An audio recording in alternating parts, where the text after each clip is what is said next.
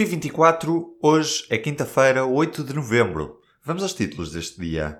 A redução do número de incêndios não se deveu a São Pedro, que eu dizer ao Ministro da Administração Interna, que esta tarde no Parlamento garantiu que esta redução se deveu sim ao maior profissionalismo e conhecimento na prevenção e combate. Já José Silvano, que está no centro de uma polémica por ter faltado a um plenário, mas ainda assim ter tido a assinatura validada por outro deputado na Assembleia, garantiu esta quinta-feira que não pediu a ninguém para registar a presença na Assembleia. O secretário-geral do PSD pediu que a Procuradoria-Geral da República fizesse uma investigação sobre o caso, numa declaração sem direito a perguntas. E já com um olho nas próximas eleições europeias, já sabemos que o alemão Manfred Weber é o candidato conservador à presidência da Comissão Europeia. O candidato do Partido Popular Europeu, a que pertencem em Portugal PSD e CDS, pode suceder a Jean-Claude Juncker caso os populares europeus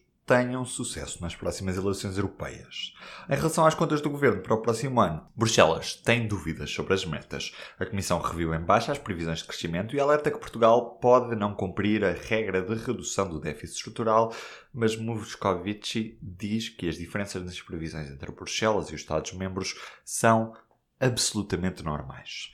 Bruxelas aponta para um déficit português de 0,6% no próximo ano. Nos Estados Unidos, um tiroteio fez pelo menos 12 mortos num bar nos arredores de Los Angeles. O ataque a uma festa universitária em Thousand Oaks, na Califórnia, fez ainda 21 feridos. O suspeito foi encontrado morto no local.